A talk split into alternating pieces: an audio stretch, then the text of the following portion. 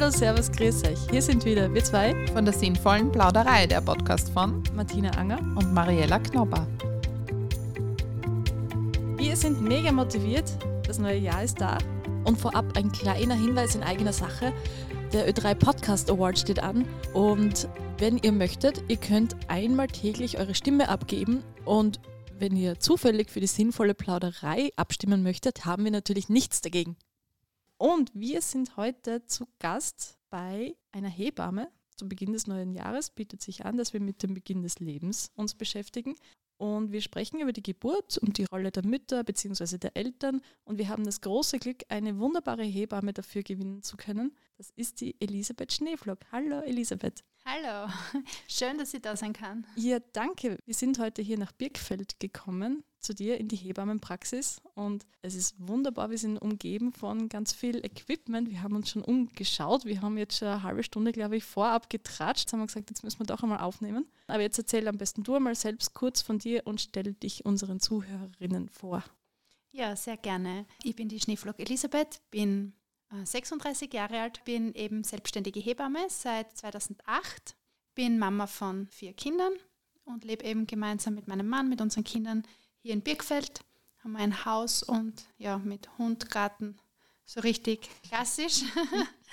und ja, bin eigentlich so in meiner Rolle als Großfamilienmama und gleichzeitig Hebamme mittlerweile wirklich absolut angekommen war doch ein sehr wellenreicher Ritt, würde ich sagen. Einfach, dass man so eine Struktur in diese zwei Bereiche kriegt, wo man sagt, es passt für einen von der Organisation her, aber einfach auch so, dass wirklich das Herz dabei sein kann. Magst du uns ein bisschen über deinen Werdegang erzählen? Wie bist du zum Beruf der Hebamme gekommen? Ja, also für mich ist das schon ganz früh eigentlich festgestanden. Also es war wirklich im Alter von elf, zwölf Jahren, habe ich eigentlich schon gesagt, also auf jeden Fall sozialmedizinischer Bereich. Ähm, damals waren halt dann ganz viel in der Schule, ganz viele Projekte mit, mit Berufsfindung und so weiter. Da sind halt dann ganz viele Berufe irgendwie so gekommen und wieder gegangen. Aber es war dann doch Ende der Hauptschule, wo festgestanden ist, okay, ich möchte auf jeden Fall Hebamme werden. Und das hat sich nicht mehr geändert. Also ich bin da dann immer mit sehr großen Augen von den Professoren in der Oberstufen angeschaut worden. Hebamme, pff, na schau mal, was die Zeit noch bringt, so ungefähr. Aber das hat sich dann äh, nicht mehr geändert. Ja, ich habe dann nach der Matura die Aufnahmeprüfung, damals waren es noch die Hebammenakademien, die nur alle drei Jahre gestartet haben. Also das waren dann wirklich noch sehr wenig Ausbildungsplätze. Und dann hat es halt in jedem Bundesland hat's halt einmal die Ausbildungsstätte quasi gegeben. Und damals, wie ich fertig war bin mit der Matura, waren in vier Bundesländern war Start. Und ich habe mich da halt beworben. Und es war natürlich dadurch, dass nur alle drei angefangen hat, wirklich eine Challenge, dass man da einen Ausbildungsplatz bekommt. Ja, es war dann so, dass ich dann in Salzburg und in Linz eigentlich aufgenommen worden bin und mich dann für Linz entschieden habe. Und dort dann drei Jahre eben studiert habe und 2008 dann mein Diplom gemacht habe.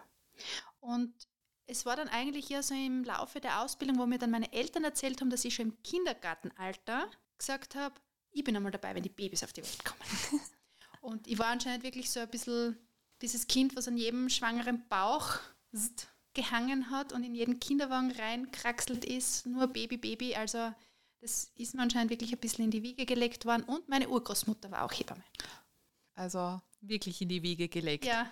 Sehr genau. schön. Also hört sich fast ein bisschen an, als wäre das äh, wie eine Berufung oder so eine Mischung zwischen Traumberuf und Berufung. Ja, oder wie siehst du das? Ja, das empfinde ich auch so in, meiner, in meinem Arbeitsalltag einfach. Was bietest du alles im Rahmen deiner Hebammentätigkeit an?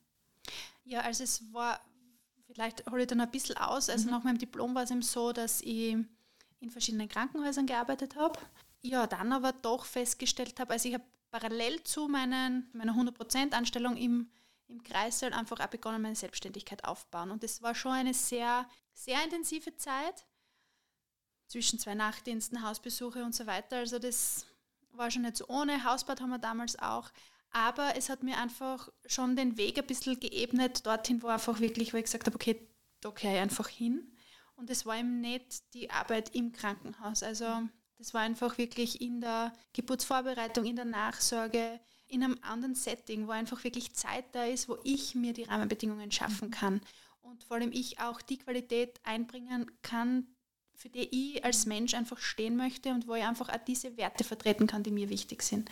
Ja, es war dann eben so, dass ich dann im Krankenhaus gekündigt habe und dann rein freiberuflich tätig war. Zuerst war ich da eher in der eben Nachsorge, Geburtsvorbereitung und Rückbildung tätig, habe da Kurse, dann eben die Nachbetreuungen nach der Geburt zu Hause, nach vorzeitige Entlassung nach ambulanter Geburt angeboten. Und zwischenzeitlich, also es sind dann immer wieder mal Kinder bei uns auf die Welt mhm. gekommen. Zwischenzeitlich habe ich dann auch Geburten betreut in den Privatkliniken in Graz. Und mittlerweile ist es wirklich auch so, dass ich wieder dorthin zurück bin, also in erster Linie Geburtsvorbereitung, aber auch Nachsorge und Rückbildung und mittlerweile auch online sehr, sehr viel Arbeit. Das hat sich über die Jahre so entwickelt, was eigentlich nicht wirklich am Plan gestanden hat. Also das ist ja doch jetzt nicht unbedingt diese klassische Arbeitsweise, aber trotzdem hat sich das für mich einfach wirklich gezeigt, dass da mein Herz so dafür schlägt, einfach ein Beitrag für möglichst viele mhm. Frauen zu sein. Und ja, das hat sich halt daraus entwickelt, dass ich, ja, es war nach dem dritten Kind, einfach eine extreme innere Unzufriedenheit verspürt habe. Mhm. Also es war zum einen dieses, ich möchte für meine Kinder da sein, ich möchte nicht nachdenken müssen darüber, ob ich jetzt irgendwie einen Pflegeurlaub brauche oder solche Dinge, ob ich den kriege, wer daheim bleibt. Mhm. Also ich wollte wirklich das Leben an den famili familiären Strukturen irgendwie aufbauen. Und gleichzeitig habe ich aber gemerkt, Hebammenjob, 24-7 Rufbereitschaft, also das lasst das einfach nicht zu. Habe dann natürlich die Arbeit reduziert, und durch den Hebammenmangel ist es halt dann eine Folge, dass man halt unglaublich vielen Frauen absagen muss. Und das war einfach also unheimlich schwer für mich. Und ich bin da wirklich zwischen den Stühlen gesessen. Und irgendwie sie dann, hat sich das dann so ergeben, dass sie das dann online irgendwie aufgetan hat. Und das ist halt in Wirklichkeit eine mega Sache, weil du oder weil ich mit meinem Content richtig viele Frauen erreichen kann unfassbares Feedback bekomme. Mhm.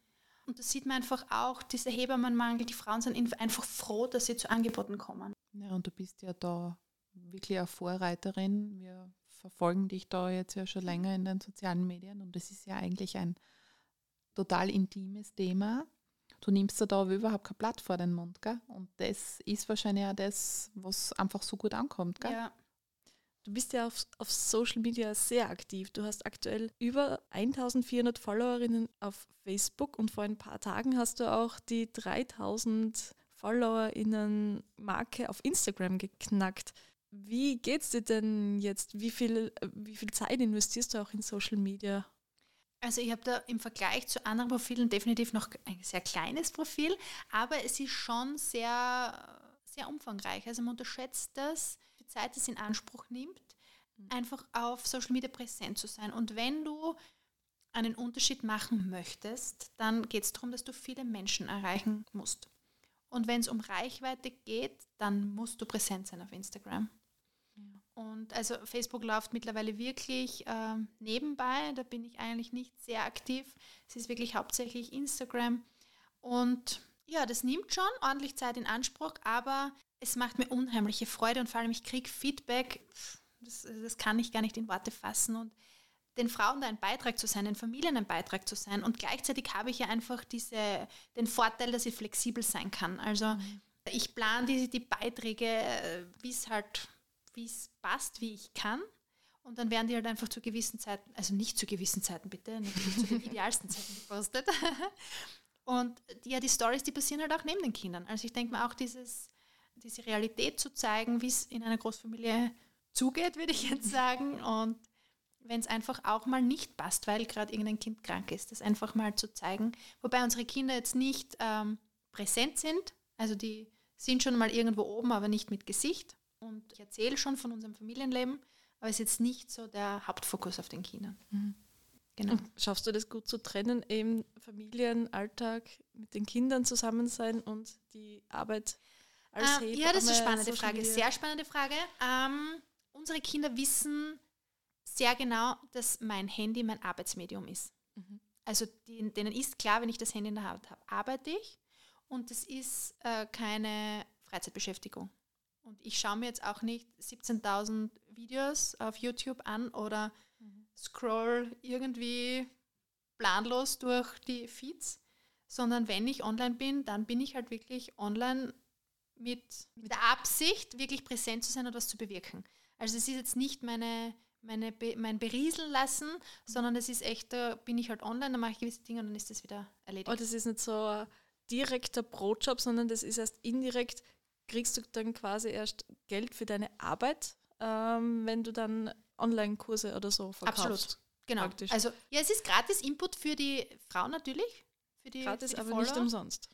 Richtig, gratis, aber nicht umsonst. Und du erreichst natürlich die Frauen, du kannst dein Vertrauen aufbauen und Mhm. dadurch gewinnst du halt dann natürlich wieder Kundinnen. Und es ist natürlich schon auch ein, ein Job. Also ich muss natürlich schon auch in irgendeiner Art und Weise davon leben können. Mhm. Sonst es müssen beide Bereiche einfach abgedeckt sein. Und dieses, äh, dieses Thema, was du angesprochen hast, ist halt äh, einfach auch, wir sind in einer Zeit, wo einfach in Wirklichkeit eine Informationsflut auf die Frauen einprasselt. Und das zu filtern, was, äh, was nehme ich für mich mit, was ist wertvoll, was hat eine Qualität, was nicht, das ist einfach unheimlich schwierig.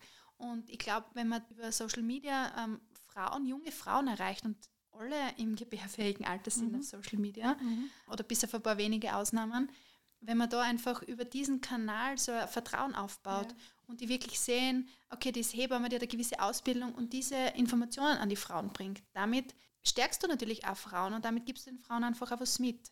Und das war ja auch mein Beweggrund für dieses ganze Online-Geschehen, weil ich diese Methode der Geburtsvorbereitung, weil jetzt auch meinen Online-Kurs habe, also das war ja ganz klassisch im Live-Setting da in, der, in meinem Kursraum in der Hebammenordination.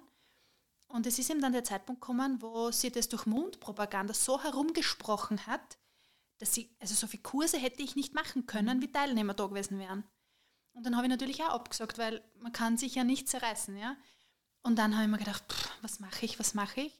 Und habe dann damals, also das war, weiß ich nicht, Ende 2018 zu meinem Mann gesagt, du, wir könnten es online einfach aufnehmen. Das ist so die Notlösung. Damit ich Also- niemanden absa absagen muss, ähm, können Sie sich das online anschauen. Das war genau zwischen Kind, zwei, äh, zwischen kind 3 und 4. Also mein Ah. viertes Kind ist im Herbst 2020 geboren. Und das war eben Ende 2018. Es hat dann eine Zeit gedauert, weil, also Gott sei Dank wusste ich nicht, was da dahinter steckt, weil das war ein Aufwand. Es war unfassbar. Wir waren technisch diesbezüglich komplette Laien. Wir haben das auch komplett allein ähm, auf die Beine gestellt. Also wir hatten jetzt nicht irgendwie einen professionellen oder technischen Support dahinter. Und wir waren auch wirklich eineinhalb Jahre gut beschäftigt, bis das dann äh, tatsächlich losgegangen ist. Ist dann, lus also lustigerweise und Anführungszeichen zufälligerweise eigentlich mit, Corona, mit dem ersten Lockdown jetzt gleich online gegangen. Und mittlerweile hat sie sich herausgestellt, dass dieses Online-Format noch einmal wertvoller ist als der Live-Kurs, weil die Frauen die Inhalte immer und immer Ja, und immer sicher. wieder wiederholen können. Und gerade bei der Methode, die ich halt da mache, ist es so wichtig, dass man die Techniken, die Methoden wirklich ähm, übt und einfach sich diese Zeit nimmt. Und es macht natürlich einen Unterschied, ob ich das, diese Übung einmal im Kurs höre, dann vielleicht gerade, weiß ich nicht, von der Arbeit komme und abgekämpft bin und gar nicht so da sein kann. Oder ob ich sage, okay, die Übung war halt irgendwie pff, komisch, ich mache es morgen, übermorgen noch einmal. Also das war überhaupt nicht in meiner Vorstellungskraft oder in meiner Vorstellungsmacht drinnen, dass, dass das sich so entwickelt und vor allem so ein Beitrag sein kann. Und gerade beim ersten Kind ist man wahrscheinlich verunsichert und weiß nicht. Ich war, bin mit, mit 24 das erste Mal Mama geworden und habe halt schon, ich habe mich bei den Hebammen so wohl gefühlt, so aufgehoben und habe aber dann in der Klinik immer das Gefühl gehabt, ich halte es da nicht aus, ich kann da nicht stationär bleiben und bin im, habe zweimal einen Kaiserschnitt gehabt und bin aber, glaube ich, jedes Mal am vierten, fünften Tag raus, weil ich mich einfach nicht wohl gefühlt habe. Gell? Und jetzt 20 Jahre später würde ich mich da in deinem Raum sofort aufgehoben fühlen. Also Sind irrsinnig da in dem stimmig. Raum schon mal Kinder auf die Welt kommen? Na, Noch nicht. nein. ja, schauen wir, was die Zukunft bringt. Aber es ist jetzt aktuell eine Geburtsbegleitung oder auch Praxisgeburten, Hausgeburten einfach mit den Kindern kein wirkliches Thema, weil eben dieses familiäre Setting für mich einfach auch sehr wichtig ist und Ja. die Kinder natürlich da oder die Familie einfach Priorität für mich haben. Hm. Und du hast ja auch ähm, jetzt immer wieder beworben den Beckenbodenkurs, also Bebo Baby Online-Kurs. Wie bist du an das herangegangen? Also das ist ja auch was Beckenbodentraining, was man gerne mal unter den Tisch fallen lässt. Also zum, äh, Rückbildung ist natürlich ein Thema, was im Hebammenalltag immer wieder vorkommt. Wirklich äh, in das Thema eingestiegen, dass ich sage, ich mache Kurse und biete das an, ist einfach auch mit dem eigenen Bedarf gekommen nach, meinem, nach der Geburt von unserem ersten Kind.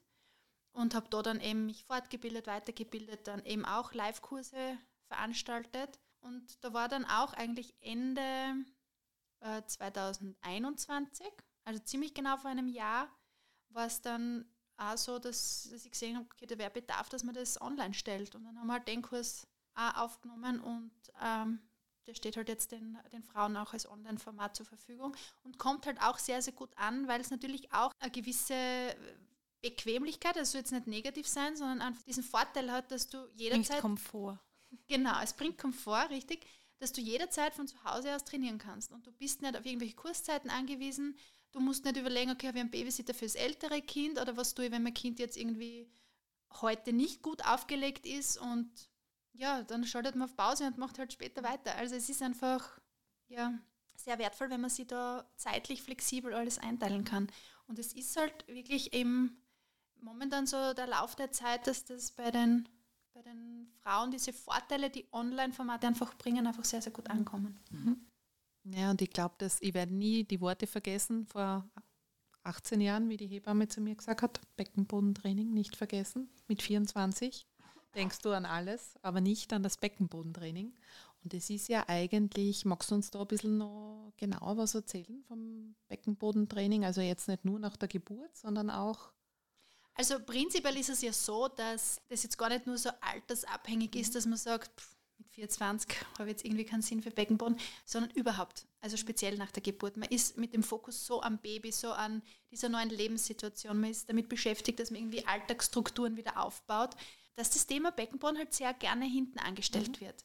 Und man muss auch wirklich sagen, gerade beim ersten und zweiten Kind, die jungen Frauen haben da selten wirklich Symptome, die sie so beeinträchtigen, dass sie sagen, puh, das müssen wir uns genau anschauen, da tun wir was. Da investieren wir Zeit und da machen wir Rückbildungsgymnastik. Und da einfach wirklich ein Bewusstsein auch zu schaffen, ist einfach so, so wichtig, weil die Schwangerschaft belastet den Beckenboden. Natürlich auch die Geburt, aber es ist unabhängig vom Geburtsmodus, ob man Rückbildung und Beckenbodengymnastik machen sollte oder nicht. Das ist ein unheimliches Gewicht, das da die ganze Schwangerschaft über am Beckenboden lastet. Und der Beckenboden hat eine Stützfunktion. Und natürlich durch diesen ganzen ähm, Prozess der Schwangerschaft und Geburt ist er einfach belastet. Und dem eine Aufmerksamkeit zu schenken und dem Beckenboden diese Unterstützung zurückgeben, wo er die ganze Schwangerschaft eigentlich Unglaubliches geleistet hat und dieses Gewicht quasi im Körper gehalten hat, äh, da, ja, da darf schon wirklich hingeschaut werden. Und die Symptome kommen halt dann wirklich oft erst im Alter. Und es ist kein Spaß, wenn eine Frau mit, weiß nicht, Mitte 40, Anfang 50 inkontinent ist. Mhm. Und es, man muss halt auch sagen, es wird medial ein Bild vermittelt, dass das völlig normal ist. Es ist normal, dass man sich diese allerdicksten Einlagen, Slip-Einlagen kauft und Hauptsache man sieht bei der Hose nicht, dass man eine trägt mhm. und wir tun ein fest Parfüm rein, dass niemand was riecht. Aber dass das eigentlich jetzt eine Symptomatik ist, wo man körperlich was dagegen tun mhm. kann. Also man könnte auch 20 Jahre später noch seinen Beckenboden trainieren. Das absolut. wäre absolut sinnvoll. Absolut. Und da gilt definitiv besser spät als nie. Und Beckenbodenschwäche betrifft auch Männer. Also ist generell ein Thema eine klassische Übung? Könntest du uns da was? Prinzipiell ist es so, dass der Beckenboden aus verschiedenen Ebenen besteht. Also der klassische äußerste Bereich des Beckenbodens ist eben wirklich, wenn man so äh, mit der Scheide versucht, so zu zwinkern. Mhm. Das ist eben der äußerste Bereich, wo eben die Körperöffnungen drinnen sind, Harnröhre, Scheide, Anus. Mhm. Und dann gibt es eine mittlere Ebene noch und die innerste Ebene. Und man glaubt eben immer, wenn man so ein bisschen mit der Scheide zwinkert, ah, ich spanne meinen Beckenboden an. Aber wenn man sich jetzt einmal wirklich auf so die flachen Handflächen draufsetzt, dann spürt man äh, zwar so Sitz, also so Höcker aus dem Bobo raus, auf den, äh, auf den mhm. Handflächen. Und das sind die Sitzbeinhöcker. Und wenn man sich in Gedanken vorstellt, diese zueinander zu ziehen, jetzt probieren alle, dann spannt man quasi die mittlere Ebene vom Beckenboden an. Spürt diese Höcker? Mhm. Und wenn du die so gedanklich zueinander bewegst, dann ist das quasi die mittlere Schicht. Und die innerste Schicht ist, wenn man, also das Steißbein, das ist so genau am Ansatz der Poporitze, das so super weh tut, wenn man irgendwie beim Skifahren oder so hinfällt oder Snowboarden. Wenn man das gedanklich nach innen zieht, das ist ja beweglich. Und wenn man das so, als würde man winken, so nach innen zieht, das ist dann die innerste Ebene vom Beckenboden. Und das ist zum Beispiel was, was man wirklich im Alltag in sämtlichen Positionen einfach immer wieder wirklich üben kann. Und das ist eigentlich jetzt noch gar nicht wirklich eine Kräftigungsübung, sondern mehr so eine Wahrnehmungsübung. Aber wenn man da mal wirklich den Fokus hinlenkt und das öfter macht, dann tut man sich schon mal wirklich was Gutes. Also mit wenig Aufwand erzielt man große Wirkung, wenn genau. man es regelmäßig macht. Ja, das ist mir auch im Kurs wichtig, dass ich da immer wieder auch Übungen einbaue, wo man sagt, man kann das im Alltag auch immer wieder einmal machen. Man muss jetzt nicht sie umziehen und großartig eine Stunde Zeit nehmen und viel drumherum organisieren, sondern kann es wirklich auch im Alltag ähm, so einbauen, dass man einfach sagt, okay, jetzt geht's gerade und man tut wieder ein bisschen was. Wir haben bei unserem Podcast auch immer zwischendurch so eine kleine Auflockerung, die Entweder-Oder-Kategorie. Wir sagen zwei Begriffe und du sagst einfach spontan, wozu du eher tendierst. Mhm. Spontangeburt oder Kaiserschnitt? Spontangeburt. Spontangeburt, weil? Also es ist jetzt nicht so, dass ich sage, der Kaiserschnitt ist so komplett äh, verrufen und um Gottes Willen, aber es ist einfach wirklich so, dass der Kaiserschnitt als Lappalie kommuniziert wird, was ich absolut schlecht finde. Der Kaiserschnitt sollte wirklich die Notvariante sein, wenn es einfach wirklich aus driftigen Gründen nicht anders geht. Aber die Natur hat die Spontangeburt vorgesehen, ist mit Abstand das Gesündeste für Mutter und Kind und hat einfach auch einen Einfluss aufs gesamte Leben. Beruf oder Berufung haben wir eigentlich schon einmal besprochen, Berufung. ganz am Anfang, gell? Berufung. Berufung. Mhm. Tragetuch oder Kinderwagen? Die Mischung macht's, aber prinzipiell eher Tragetuch. Erziehen oder begleiten? Hui! ähm, Begleitung, die etwas Erziehung beinhalten darf. Ja, ja, das klingt gut. Mhm. Das nehmen wir mit. Das nehmen wir mit. Was ist denn überhaupt eine Hebammengeburt? Wann soll ein Arzt jetzt bei einer Geburt dabei sein? Also prinzipiell ist es so, dass die Hebamme die Ausbildung und die Kompetenz besitzt, eine Geburt zu begleiten und gleichzeitig dazu verpflichtet ist, ähm, sobald eine Abweichung vom normalen Prozess ersichtlich ist, einen Arzt hinzuzuziehen.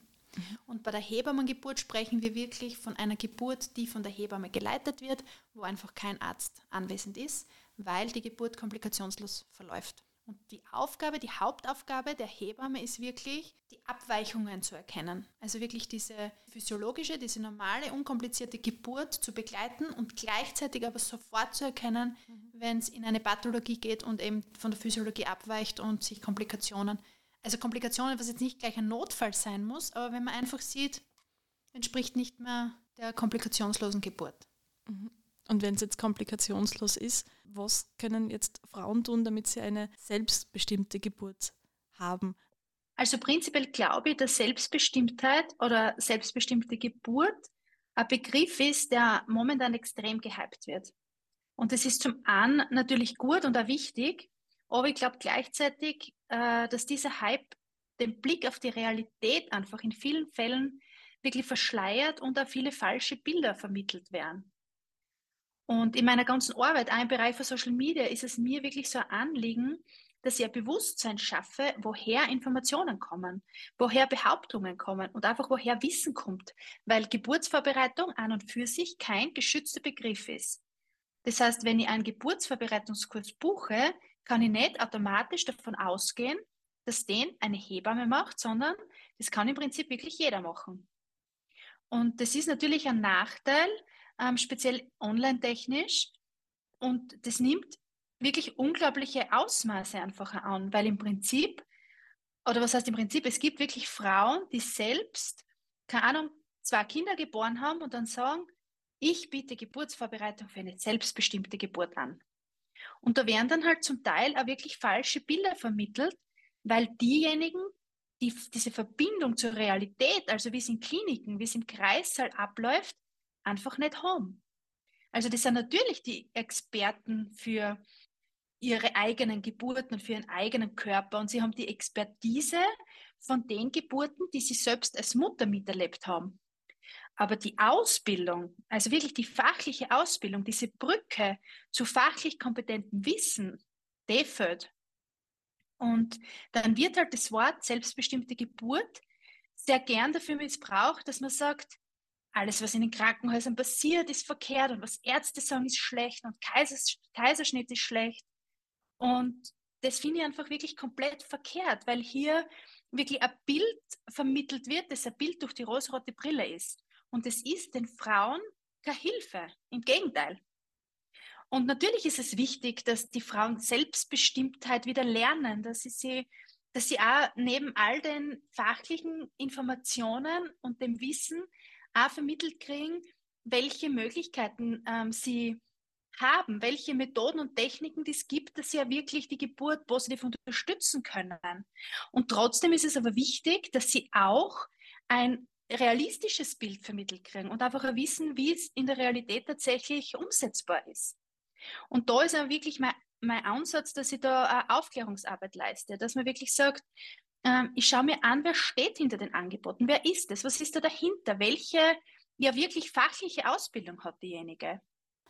Und man muss halt auch sagen, wir Hebammen oder generell medizinisches Personal ist marketingtechnisch extrem eingeschränkt. Also wir dürfen in der Art und Weise, wie wir unsere Angebote bewerben, ganz viele Dinge nicht, die alle anderen aber dürfen. Dadurch kriegen diese Werbungen, die da geschalten werden, ein unglaubliches Ausmaß an Reichweite und kommen natürlich auch bei unglaublich vielen Menschen dann an. Und das ist natürlich einfach ein Thema, wo man irgendwie versucht, dagegen zu steuern, wenn man sich denkt, hm, ich möchte einfach, dass das, was du kriegst, auch eine Qualität hat und was darfst du leicht zum Beispiel nicht? Zum Beispiel darf ich keine Gewinnspiele jetzt auf Social Media machen, wenn wir uns jetzt auf Social okay. Media bewegen. Also ich darf jetzt nicht sagen, ah, es ist Muttertag, wir machen ein Gewinnspiel, ich verlose meinen Kurs.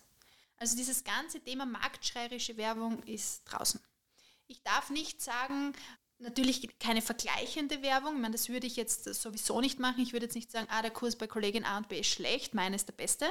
Das, das entspricht auch nicht meiner, meinen, meinen Werten. Aber ich darf zum Beispiel auch nicht sagen, ich möchte euch jetzt was, was schenken und es gibt jetzt einen Aktionspreis. Also solche Dinge. Mhm.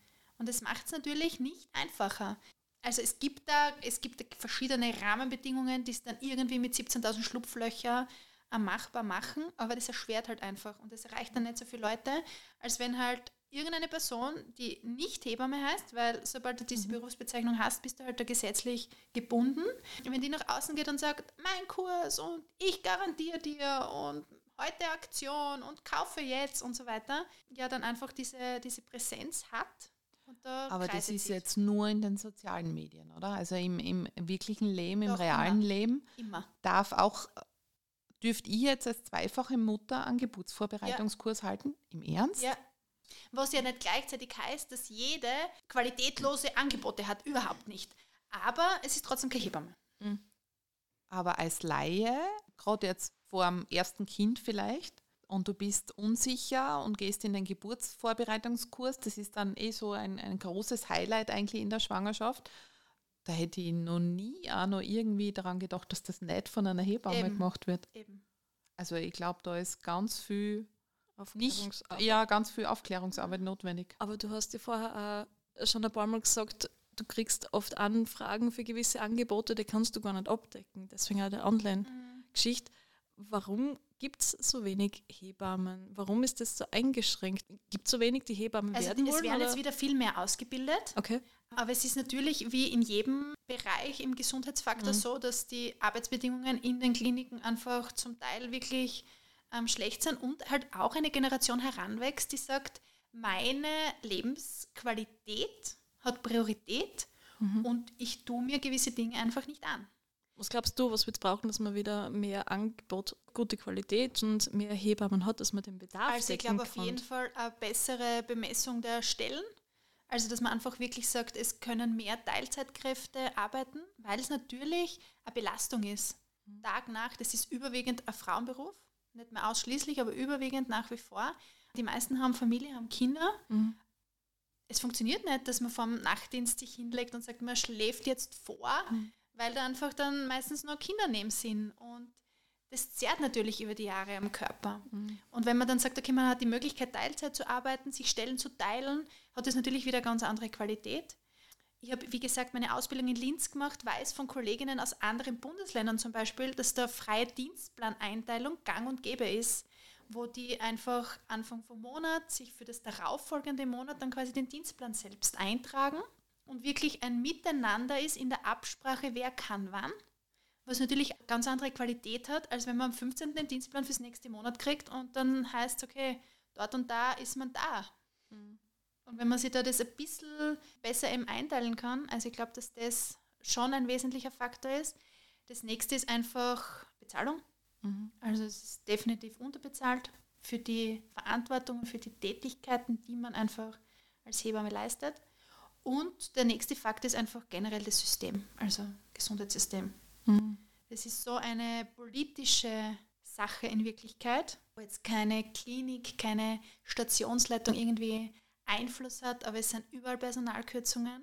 Dadurch natürlich schlechtere Arbeitsbedingungen, auf das bin ich eh schon eingegangen, aber halt einfach auch Routinen, die eingeführt werden, wo man halt dann oft nicht mehr dahinter stehen kann. Und da schließt jetzt ein bisschen so der Kreis in die, warum ist es so wichtig, mhm. dass Frauen in die Selbstbestimmtheit kommen und warum ist es mir ein Anliegen, dass ich in diese selbstbestimmte Geburt mit den Frauen reinkomme und sie für das stärke, weil einfach wirklich ja, die Frauen aufgeklärt werden müssen und aus meiner Sicht es so wichtig ist, dass man die Frauen nicht vor so ein ernüchterndes Bild bezüglich Geburt stellt und sagt, einmal im Monat Ultraschall und alles muss in die Norm und, und, und. Und wenn nicht, dann.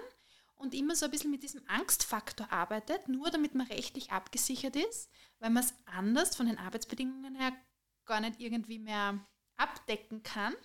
Und wenn man da als Frau nicht einfach gewisse Informationen hat und eine gewisse Stärke hat und sagt, na Moment, wie schaut das aus? Und ich hole mir eine zweite Meinung. Und könnte man nicht. Dann bist du diesem System ausgeliefert und in einem Schema F drinnen. Und das ist meistens nicht im Sinne von Frauenkind. Und das ist vielleicht ein bisschen provokant, wenn ich das so sage. Aber ich habe schon das Gefühl, dass das Überleben so das Einzige ist, was zählt. Was nicht gleichzeitig heißt, dass es nicht wichtig ist. Also um Gottes Willen, wir sind froh, dass wir ganz eine geringe mütterliche und kindliche Sterberate im Geburtsgeschehen haben. Aber es kommt schon darauf an, wie die Kinder auf die Welt kommen und wie Frauen Geburten erleben. Und das wiederum beeinflusst das ganze Leben. Hm. Und wenn man da einen Einflussfaktor hat, der das ganze Leben beeinflusst, von einem Kind, von einer Frau, von einer Familie, hm. von einem Familiensystem, also das nimmt ja Kreise an, wenn man sich da wirklich einmal damit beschäftigen würde. Da setzt eben meine Arbeit als Hebamme an, dass sie da wirklich mhm. dieses Bewusstsein gibt, dass sie Brücken schafft zwischen professionellen und wirklich kompetenten Informationen und gleichzeitig den Frauen wirklich Methoden und Techniken an die Hand gibt, die nachweislich die Geburt aktiv positiv unterstützen. Und nicht nur sage, okay, diese Informationen zur Geburt hast du und der Geburt passiert das und das und das. Geburt tut halt einmal weh, da muss man irgendwie durch und wenn das Baby da ist, hat man es vergessen sondern dass man wirklich den Frauen ein Konzept in die Hand gibt und sagt, okay, Geburtsvorbereitung ist jetzt nicht acht Stunden im Kurs sitzen und sich beriesen lassen, sondern das ist zusätzlich zu all diesen wirklich wichtigen Informationen, kriegst du das an die Hand. Das sind Methoden drinnen, das sind Techniken drinnen. Da kannst du das und das und das, du hast diese und diese Möglichkeiten und du kannst deine Geburt wirklich aktiv positiv beeinflussen. Das ist einfach wirklich, also dafür brennt mein Herz und dafür gehe und stehe ich jeden Tag wirklich. Das merkt man. Das spüren wir, ja. Ich hoffe, unsere Die Energie ist gerade der Wahnsinn, ja. ja. Was ich noch fragen wollte, wie viele Geburten hast du in deinem Leben eigentlich schon begleitet? Also dadurch, dass ich ja hauptsächlich eigentlich in der Freiberuflichkeit in Geburtsvorbereitung, Nachsorge und so weiter tätig bin, sind es verhältnismäßig für meine Berufsjahre wenig Geburten, aber es sind äh, zwischen 500 und 600 in Summe. Boah, eine stolze Anzahl. Mhm. Und meine ersten Babys, also ich habe jetzt wirklich von der, von der Mama, wo ich in meiner Ausbildung bei der ersten Geburt dabei war, ein Foto bekommen und die fährt jetzt mit dem Auto. Yep. ja, es ist krass. also dein erstes Baby fährt Baby Auto. war ein Mädchen. Ja, eine Emma. Oh. Mhm. Magst du uns ein bisschen erzählen, wie das ausschaut, wenn du eine Schwangere begleitest? Also wenn die jetzt in der ähm, Frühschwangerschaft zu dir kommt, wie das abläuft? Mhm. Also generell ist es so, dass wir jetzt seit, also wir, wir Hebammen, seit einigen Jahren im Mutter-Kind-Pass drinnen sind mit einer Beratungsstunde, die eben im Zuge von Mutter-Kind-Pass kostenlos zur Verfügung steht und von den Krankenkassen übernommen wird. Und meistens ist es eben so, dass da eigentlich so der Erstkontakt passiert. In den wenigsten Fällen ein bisschen früher, wenn die Frauen irgendwie so diese typischen Schwangerschaftsbeschwerden in der Frühschwangerschaft haben. Oder sich im Idealfall schon für die Nachbetreuung anmelden. Weil es wirklich wichtig ist, sobald man den Schwangerschaftstest in der Hand hat, dass man sich um eine Hebamme kümmert. Weil sonst echt die, Okay. die Kontingente meistens sehr schnell ausgelastet sind und man da dann ohne Hebamme im Endeffekt dastehen kann. Und ja, da geht es eben ganz viel um Beratungsthemen, da geht es auch ganz viel um Begleitung zu den schwangerschaftsrelevanten Themen. Es sind irgendwelche Dinge bei Untersuchungen rausgekommen oder es, sind irgend, es war irgendwie keine Zeit für gewisse Themen bei den Mutter-Kind-Pass-Untersuchungen in den Arztpraxen, die dann noch einmal besprochen werden möchten. Und da ist wirklich, also ich sage mal so bis acht bis zehn Wochen vom Geburtstermin steht meiner Meinung nach die Beratung eigentlich so an erster Stelle. Dann ist es meistens so, dass man sich dann schon im Hinblick auf die Nachbetreuung dann wirklich auch körperlich um die Schwangerschaft quasi annimmt, dass man sagt, man nimmt regelmäßig Parameter ab, dass man schaut, wie ist die Fruchtwassermenge, äh, wächst das Kind. Also das kann man alles ähm, von außen durch die Hebammen, durch das Hebammenhandwerk, also ist ja definitiv ein Handwerk und jetzt nicht irgendwie eine Theorie nur, Theoriewissen, dass man das da eben feststellt und die Frauen da begleitet. Wobei ich schon erwähnen möchte, dass das natürlich äh, wieder abweicht, wenn man Hausgeburten betreut. Also da ist dann die Betreuung halt schon in der Schwangerschaft nochmal anders, als wenn man jetzt Schwangere betreut und eben dann erst nach der Geburt wieder die Nachsorge übernimmt. Nehmen Hausgeburten wieder zu? Ja, seit Corona nehmen Hausgeburten zu. Schau. Also ich weiß jetzt nicht den ganz genauen Prozentanteil, irgendwas mit 2, 3, 4 Prozent so in dem Dreh, ähm, nehmen aber definitiv zu. Und ich glaube, dass auch da sehr, sehr viel Unwissenheit herrscht, dass viele glauben, puh, Hausgeburt. Also ich habe mir das bei der ersten Hausgeburt damals auch anhören können, wie unverantwortlich das ist und ich habe eine Verantwortung mir gegenüber und dem Kind und um Gottes Willen. Also man weiß, dass wenn die Schwangerschaft absolut komplikationslos verläuft, dass dann die Hausgeburt um nichts gefährlicher ist als eine Krankenhausgeburt. Aber die Basis muss halt wirklich eine komplikationslose Schwangerschaft sein. Und darum arbeiten hier die Kolleginnen, die Hausgeburten betreuen, wirklich sehr genau und, und sehr intensiv mit den Frauen zusammen, erheben dann auch die notwendigen Parameter und die Frauen werden auch, also unter Anführungszeichen, aussortiert. Also wenn man wirklich sieht, da gibt es Abweichungen, die nicht der Norm entsprechen, die nicht normal sind, die man jetzt nicht in die Physiologie, in das Normale einordnen kann, dann werden die nicht zu Hause betreut. Und das ist halt, das ist natürlich für die einzelne Frau dann bitter, aber es ist auch sehr, sehr wichtig, damit diese Hausgeburt auch diese, diesen Sicherheitsfaktor behält. Und was mir dann auch so viel Sicherheit gegeben hat, wie meine Hebamme damals gesagt hat, wie ich mich vorbereitet habe für die Hausgeburt, sie hat gesagt, wenn du nur irgendein Gefühl hast, du willst nicht jederzeit, kann man sagen, na, ab ins Krankenhaus. Ja. Und das hat mir so viel Sicherheit gegeben, dass ich gewusst habe, wenn nur irgendwas nicht passt, werden wir sofort ins Krankenhaus fahren, selbst wenn ich sage, ich mag nicht mehr. Ja, genau. Also die Option hat man ja immer. Mhm. Und vor allem, man muss halt auch sagen, es ist dann so oft, dass man dann hört, ja, aber bei meiner Geburt, da ist es um Sekunden gegangen und da hätte man den Weg ins Krankenhaus nicht mehr geschafft. Natürlich, also das, ich würde es jetzt nicht als Unwahrheit darstellen, weil das war das Empfinden der Frau. Aber, also das weiß ich einfach auch von, meinen, von meinem Arbeitsalltag in den Krankenhäusern damals, ist es schon so, dass man sehr, sehr lange zuschaut. Ja. Und man weiß, man hat das Backup. Du bist jederzeit im OP, wenn es sein muss. Du hast Genau. jederzeit alle Möglichkeiten. Und da schaut man oft zu und das lässt man den Frauen dann oft gar nicht so, ähm, das lässt man sie nicht so, so spüren, dass jetzt wirklich irgendwas nicht passt. Ja, Weil man mir die, Möglichkeiten hat, dass man zuwartet. Das Das, hat mir die Hebamme auch gesagt, Genau. dass wir eben nicht zuwarten werden, wenn irgendwas nicht genau, passt, und sondern das hast du zu Hause nicht. Und wenn du im Krankenhaus bei dem ersten Anzeigen, dass etwas nicht passt, die Frau sofort darauf hinweist, dann hätte die ja sofort den Zusammenhang gehabt, okay, das war jetzt nichts, was zack einfach da war, sondern es hat sich entwickelt. Mhm. Und sobald du da bei der Hausgeburt eine Abweichung entdeckst oder siehst, packst du deine Sachen und fährst zügig, aber in Ruhe ins Krankenhaus und die Geburt wird dann einfach im Krankenhaus äh, vollendet. Genau. Also ich habe gemerkt, ich war so dankbar bei der letzten Geburt, die ich erlebt habe, eben selbst bei meinem Kind, habe ich mich für Hausgeburt entschieden und ich war so froh, dass ich eine Hebamme Mhm. gefunden habe. Und ich, ich war einfach für jeden Ratschlag, so wie sie uns begleitet hat, so dankbar. Und ich habe mir gedacht, so viele haben das nicht die Möglichkeit, wenn sie sich nicht rechtzeitig scheren und wenn sie nicht eben sie entscheiden für, muss nicht Hausgeburt sein, aber wenn sie nicht rechtzeitig dran sind, um eine Hebamme zu organisieren.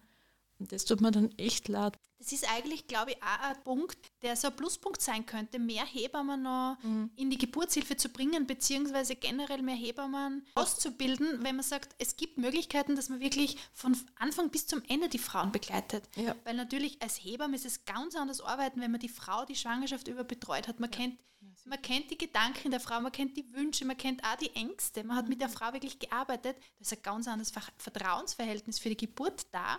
Und das ist halt dann natürlich, das, das rundet das Ganze natürlich ab, als wenn du in einem Schichtradl arbeitest und in der Früh nicht weißt, welche Frauen betreust du alles.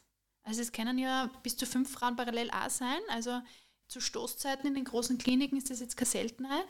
Und natürlich umgekehrt auch für die Frauen. Also wenn ich weiß, wer erwartet mich zur Geburt, wenn ich merke, okay, es geht jetzt los, wen rufe ich an, ich kenne diejenige, ich habe ein Gesicht dazu und komme nicht bei der Kreissaaltür rein und habe diejenige noch nie gesehen. Ja, und auch für die, für die Frauen oder die werdenden Mütter ist es ja viel angenehmer, wenn ich, wenn ich die Person jetzt einfach schon näher kenne. Genau. Weil Es erleichtert so viel. Du kannst viel besser loslassen Ich glaube und dich auf das nicht. Wichtige konzentrieren. Ja, dass es eine Frau gibt oder eine werdende Mutter, die nicht irgendwann im Laufe der Schwangerschaft mit Ängsten zu tun hat, vor der Geburt. Ja, und vor allem ähm, werden halt einfach sehr viele Ängste geschürt. Da die Frauen aufzufangen und sie wieder in ihre Kraft zurückzubringen, ohne den professionellen Aspekt zu vernachlässigen. Also das ist, glaube ich, das, das große Um und Auf an dem Ganzen. Na, ich habe beim Herfahren haben wir ja geredet, was das eigentlich für ein wunderschöner Beruf ist. Für ein, ein Mädchen, die jetzt vielleicht 14, 15 ist und die eigentlich nicht weiß, in welche Richtung sie gehen sollte. Also ich wäre jetzt echt gern nochmal 14. Ich glaube, ich würde würd die Ausbildung zur Hebamme machen. Was würdest du den äh, Familien raten? Gibt es irgendeinen Tipp, wo du sagst, die erwarten ihr erstes Kind? Kannst du unseren Zuhörerinnen einen Tipp geben? Ich würde auf jeden Fall sagen, unbedingt Geburtsvorbereitung machen. Also es ist unfassbar, was man damit bewirken kann. Und es geht einfach ganz viel Meinung herum, dass das für nichts ist. Also dass das keinen Einfluss hat, dass das nichts gebracht hat. Und natürlich, Wirklich? Ja, und natürlich ist es immer, es gibt halt wie überall, es gibt gute Kurse, es gibt schlechte Kurse. Sich da zu informieren und zu sagen, okay, was spricht mich an, was möchte ich? Möchte ich einfach Informationen haben, okay, dann gehe ich zu Punkt A, mache dort den Kurs. Möchte ich einfach wirklich ein komplettes Konzept haben, möchte ich Technik, Methoden an die Hand haben, okay, dann gehe ich zu Person B. Also, dass man sich einfach wirklich da durchklickt, einfach wirklich schaut und vor allem eben schaut, wer steht dahinter. Wer macht diesen Kurs? Was ist da an Wissen, an Ausbildung da? Und auf jeden Fall auch dieser Punkt, dass man die eigene Stimme nie vergisst. Dass man sich immer bewusst ist, dass man Selbstverantwortung hat und diese auch tragen sollte. Für sich, für seinen Körper, für die Schwangerschaft, fürs Kind. Und sobald die innere Stimme irgendwie einen Zweifel äußert, dem nachgeht. Sei es, dass man sich eine zweite Meinung einholt, sei es, dass man sich wo auch immer Informationen herholt, dass man sich auch auf die Beine stellt und sagt, nein.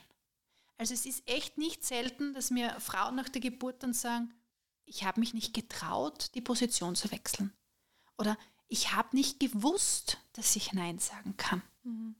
Und das ist schon ein bisschen so dieses, also ich weiß nicht, wie ich es ausdrücken soll, aber schon so ein bisschen diese heilige Gral des Krankenhauses und der Ärzte, so dieses Hui, mein Rucksack mit, mit ich darf Nein sagen und Selbstverantwortung bleibt vor der Tür und ich gehe dorthin und macht's mit mir, was ihr wollt. Wenn man da natürlich mit dieser Einstellung hingeht, die werden schon machen, kann es halt einfach sein, dass das dann im Nachhinein ganz und gar nicht dem entspricht, was man sich so vorgestellt hat und wünscht.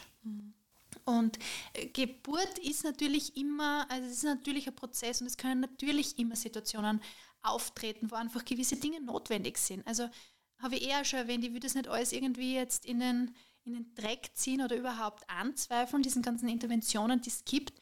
Aber es muss einfach wirklich absolute Indikation dahinter stehen und nicht nur irgendwelche fadenscheinigen Indikationen, sondern tatsächliche triftige Indikationen. Und sich da einfach wirklich auch als Frau auf die Füße zu stellen und sagen, okay, das ist jetzt die Geburt von meinem Kind, das ist eine, ein Kraftakt, den der Körper da leistet. Und ich investiere da jetzt die Zeit und bilde mich sozusagen fort und schaue, wie kann ich meinen Körper unterstützen, wie kann ich mein Kind unterstützen, wie kann ich das Beste für mich herausholen. Sich dementsprechend dann vorbereitet und damit dann in die Geburt geht, da kommt ein ganz anderes Ergebnis natürlich raus. Mhm. Und ich vergleiche es wirklich sehr, sehr gerne auch mit Sportlern. Also niemand würde sich in Kitzbühel diese Abfahrt ohne irgendwie einen annähernden Training runterstürzen. Auch nicht, wenn er eigentlich ein Skifahrer ist und schon trainiert ist, weil das kommt dann immer so als Einwand, naja, aber der weibliche Körper ist ja genau dafür gemacht. Ist er. Und trotzdem darf er unterstützt werden und trotzdem darf ich das Beste rausholen. Und wenn dann eine unvorhergesehene Sache eintritt und irgendwie eine Komplikation da ist, dass Indikationen notwendig sind, dann soll es einfach so sein, dass Frauen damit im Reinen sind. Dass sie damit umgehen können. Und nicht, dass das dann das ganze Leben irgendwie begleitet und ständig reinpfuscht und die Lebensqualität nimmt. Mhm. Was ist aus deiner Sicht Jungfamilien zu empfehlen, die mit ihrem Baby das Krankenhaus verlassen und so diese erste Zeit des Kennenlernens, wie sollten die diese Zeit verbringen gemeinsam? Also im besten Fall haben sie sich in der Frühschwangerschaft schon um eine Hebamme gekümmert, die einfach wirklich Ansprechpartnerin dann einfach für ähm, Fragen und Belangen mit dem Baby einfach ist und die dann da ist. Und auf jeden Fall das Thema Ruhe, Wochenbett. Mhm. Also nicht, dass man jetzt sechs Wochen sich in das Bett zwingt, äh, sondern einfach, dass man wirklich die Ruhe einhält, dass man als Familie zusammenfindet, dass man Besuch reduziert, dass man Reize von außen reduziert. Wie lange soll man wirklich liegen? Naja, also aus, ja, ausschließlich liegen ist prinzipiell auch nicht gut, weil es natürlich immer dieses mhm. Thromboserisiko birgt. Aber ich sage mal, dieses Frühwochenbett, diese ersten 14 Tage sollten schon überwiegend im Bett verbracht werden. Und mhm. vor allem nicht überhaupt, wenn man das zweite, dritte, vierte Kind kriegt, mit Haushalt kochen etc. Also das soll man einfach abgeben. Und es ist schon auch ein momentan gesellschaftliches Thema, dass Frauen glauben, alles im Allein schaffen mhm. zu müssen und wenig Netz von außen da ist. Also es ist einfach oft auch so, dass keine Oma, keine Schwester, keine Tante unmittelbarer Nähe ist, die da unter die Arme greifen kann, dass da irgendjemand da ist, der einfach wirklich unterstützt. Und äh, früher war es ja doch so, dass selten nur eine Generation unter einem Haus, unter einem Dach gelebt hat. Und da war einfach irgendwie irgendjemand da. Und dass man sich da wirklich ja, mit Freundinnen zusammenschließt. Und ich glaube, man muss alles allein stemmen. Einfach auch wieder diese, diese Schwäche auch wirklich gönnen. Also das finde ich ein ganz ein relevanter und wichtiger Punkt. Ganz viel Aufklärungsarbeit zu leisten, oh weil oh ja. ich glaube nicht, dass das in der Praxis wirklich so umgesetzt ja. wird, dass die Frau 14 Tage nichts tut. Meine Schwester hat vor ein paar Tagen ihr zweites Kind geboren mhm. und ich schenke ihr drei Stunden von meiner Reinigungsfee. Also die kommt zu ihr ins Haus ja. und putzt ihr mal alles durch. Perfekt. Und das sind in Wirklichkeit wertvolle Dinge. Also die wird dann auch noch einen richtig großen Topf Kraftsuppe bekommen oder ich koche einfach zwischendurch mit. Solche Dinge ist in Wirklichkeit mhm. wertvoll und nicht der Rüschenstrampler mit rosa Tupfen. Oder auch noch den Kuchen, den du dann präsentieren solltest, wenn der Besuch an. 18. Ja, Besuch ja. kommt, das Baby ja, anschauen. Genau. Und das sage ich, also ich sage allen Frauen immer, schreibt in das SMS, dass ihr ausschickt, wenn das Baby da ist, mhm. dass ihr euch nach der Kennenlernzeit in ein paar Wochen über Besuch freut. Mhm. Das ist meistens ein bisschen eine Challenge. Also da schauen dann schon viele, aber es ist egal. Mhm. Es ist eure Zeit, es ist euer Kind, es ist euer Leben. Und das Baby ist in sechs Wochen noch immer gleich süß. Mhm. Und das Baby hat am Anfang auch einfach nur bei den Eltern zu sein. Das braucht keine 17.000 verschiedenen Gesprächsmelodien und Gerüche und Reize. Das braucht einfach mal Mama und Papa, dass es hier auf der Welt ankommen kann. Du bist ja auch Expertin mit deinen vier Kindern. Mhm. Wie hast du das bei deinen eigenen Geburten gehandhabt oder beim Wochenbett? Das sind vielleicht so Fakten, die eh sehr interessant sind, so wie Hebammen da tun. Ich hatte bei jeder Schwangerschaft, jeder Geburt, jeder Nachbetreuung, also immer im Wochenbett, eine Hebamme, obwohl ich Hebamme bin. Es sind drei unserer vier Kinder zu Hause geboren, eins im Krankenhaus. Und ja, gerade wenn es um Hausgeburten und ambulante Geburten geht, glaube ich, hat das Thema noch mehr Relevanz, dass man sich äh, diese erste Zeit mhm. wirklich Unterstützung holt, dass man das wirklich durchorganisiert im Vorhinein. Wie läuft es dann? Und wenn dann der Mann daheim ist, Urlaub nimmt, Papa Monat, was auch immer, dass der die Waschmaschine bedienen kann Und da muss nichts gebügelt sein, da muss nichts glänzen. Da geht es nur darum, dass das Notwendigste da ist. Und man sich da wirklich auf das, auf das Relevante fokussieren kann. Ich habe mich auch bei allen vier Geburten intensiv mit Geburtsvorbereitung beschäftigt und habe den Kurs gemacht.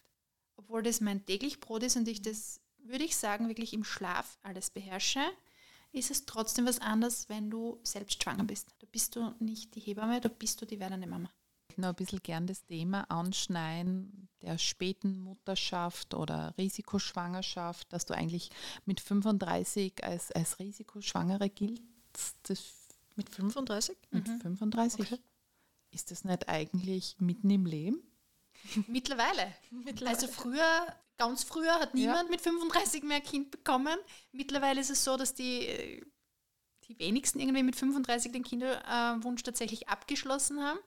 Aber diese Normen haben sich halt nicht verändert und man weiß halt, dass sich die genetischen Veranlagungen, die körperlichen Funktionen einfach mit einem gewissen Alter dann zu reduzieren beginnen.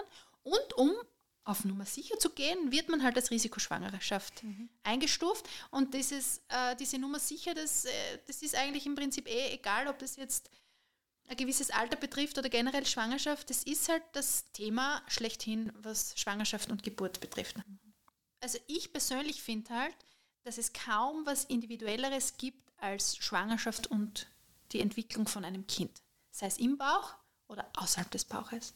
Und sobald da irgendwie Normabweichungen sind, da gibt es natürlich dann immer verschiedene Parameter, die dann beleuchtet werden, die dann auf ein Gesamtbild mhm. schließen lassen. Und wenn ein Faktor aus der Norm springt, werden da Ängste geschürt, die unfassbar sind. Was kann das zum Beispiel sein? Welcher Wachstum Faktor? des Kindes zum Beispiel. Okay sei es zu klein, sei es zu groß. Zehn Wochen vom Termin vom ach so großen Kopf zu sprechen und die Frauen rennen herum und glauben, um Gottes Willen, wie soll mein Kind da rauskommen? So, und was passiert? Die Energie folgt der Aufmerksamkeit. Das heißt, wenn ich den Fokus darauf habe, ist es ein Ding der Unmöglichkeit. Es ist eine ganz, eine klare Folge, dass es dann so kommt, dass man selbst kein Vertrauen in die Fähigkeiten hat. Weil man hat immer im Kopf, dieser große Kopf, oh mein Gott, das kann nicht funktionieren. So, und mit dieser Spannung im Körper gehst du zur Geburt. Und bei der Geburt arbeiten so viele verschiedene Muskelgruppen zusammen, wo jeder eine eigene Aufgabe hat. Und das, man kann sich das vorstellen wie Zahnräder, die ineinander greifen. Und wenn du dann mit einer Spannung reingehst, dann blockiert eins dieser Zahnräder. Und diese Abfolge der, der, des Geburtsprozesses kann nicht mehr ungehindert vonstatten gehen. Und dann haben wir halt unfassbar lange Geburten, dann haben wir Geburtsschmerzen, die zum Teil traumatisierend sind. Dann haben wir Geburtsbeendigungen, pff, von denen man gar nicht sprechen möchte, geschweige denn von der Rate an Schreikindern und so weiter. Und das ist halt dann, das ist halt das große Thema, wo ich mir denke, wenn ich einen großen Kopf jetzt zum Beispiel habe und ich habe daneben zwei Elternteile, die richtig groß sind und die selbst sagen, ja, ich habe auch einen großen Kopf. Man unterschätzt dann einfach echt, was mhm. die Natur für die Geburt vorgesehen hat. Mhm. Und gerade was den Kopf angeht. Also es ist ja nicht umsonst, dass die Schädelknochen vom Baby verschiebbar sind. Die können sie zu einem gewissen Grad überlappen. Das heißt, die können sich an den Geburtsweg anpassen. Das heißt, der, der Umfang, der im Fruchtwasser, wo null Druck auf den Kopf herrscht, gemessen wird, hat nichts mit dem Durchmesser zu tun, der durchs Becken durchgeht. Und ja, wie gesagt, es ist dann oft so eine, zum Teil würde ich auch sagen, wirklich unbewusste Angstmacherei, die aber in den Köpfen der Frauen festhängt und das einen Absolut. unfassbaren Einfluss auf die Geburt hat. Da geht es ihm wirklich darum, die Frauen zu bestärken, den Fokus aufs Positive zu richten, auch diese, dieses Vertrauen in den Körper wieder zu finden. Und also ich meine, wenn nur die Hälfte von dem so eintreten würde, wie, wie prognostiziert wird, was Schwangerschaft und Geburtshilfe angeht und auch Stillen, das ist das mhm. nächste Thema, wir wären ausgestorben, aber schon vor mhm. etlichen hundert Jahren. Wo eigentlich jede Frau von der Natur die Gabe mitbekommen hat, das Kind im Prinzip irgendwie alleine auf die Welt zu bringen, oder? Das würde rein körperlich, ja, auf, jeden rein körperlich ja. auf jeden Fall. Ja. Und das war ja, wenn du jetzt in der Geschichte, weiß ich nicht, wie viele hundert Jahre zurückgehst, haben eigentlich die Frauen alleine oder mit Hebamme die Kinder auf die Welt gebracht, oder? Richtig. Da ist die die Hebamme mit dem Gebärstockerl durch den Wald marschiert ja, und im Kofferl von Haus zu Haus. Was natürlich auch kein Optimum ist. Also wenn man schaut, wie viele Frauen und, und Kinder damals gestorben sind, also um Gottes Willen, Gott sei Dank gibt es die Möglichkeiten, die man hat, aber mit Bedacht einzusetzen mhm. und die Frauen nicht vor der Geburt schon zu verunsichern. Also ich denke mir, was hat man davon? Und da eben, also ich, kann's, ich kann mich nur das vielfach wiederholen, die Frauen da wirklich an die Hand zu nehmen, ihnen ähm, das Vertrauen zu geben, sie zu bestärken und einfach auch echt diese Brücke zwischen, okay, wie schauen die medizinischen Fakten aus, was ist theoretisch möglich, welche Möglichkeiten hast du, wie gehen wir weiter vor, das abzuwägen, darauf kommt es an. Und nicht nur, zack, das ist die Norm, dieser eine Wert springt raus und es könnte die ganze Litanei. Also ganz ehrlich, ich kann morgen aus dem Haus rausgehen und mich kann ein Auto erwischen. Ja? Also das ist in jedem Bereich, das ist Leben. Und da einfach wirklich, ja, wie gesagt, diese Balance zu finden, diese Brücke zu schlagen, das ist einfach so wichtig. Du hast ja sicher unglaublich viel Geschichte durch deine Arbeit schon erlebt, aber kannst du uns ganz spontan von einem Erlebnis erzählen, das dir besonders nahe gegangen ist, was dir einfach gerade einfällt? Hat sie uns vielleicht eh schon verraten mit dem ersten, mit, mit der Emma, die schon Auto fährt. ja, nein, das war, das war wirklich sehr besonders, weil damals hatten wir zuerst eine Theorie gehabt, das erstes Ausbildungsjahr, zuerst Theorie, also diese ersten paar Monate, dann sind wir zuerst ins Praktikum gekommen und jeder hat natürlich schon so darauf gewartet, äh, das Kreißsaalpraktikum, das erste zu absolvieren und ich war dann das erste, zuerst auf der Wochenbettstation eingeteilt. Also es hat wirklich gedauert, bis ich in den Kreißsaal gekommen bin und es war dann erst im März, also im September habe ich begonnen, das war dann erst im März und ich habe wirklich dann einige Dienste gehabt, wo ich nie zu einer Geburt gekommen bin. In einer Klinik, wo im Jahr 4000 Geburten stattfinden. Also denkst du, das gibt es nicht. Und dann war diese erste Geburt tatsächlich am gleichen Tag, wo meine Oma gestorben ist. Okay.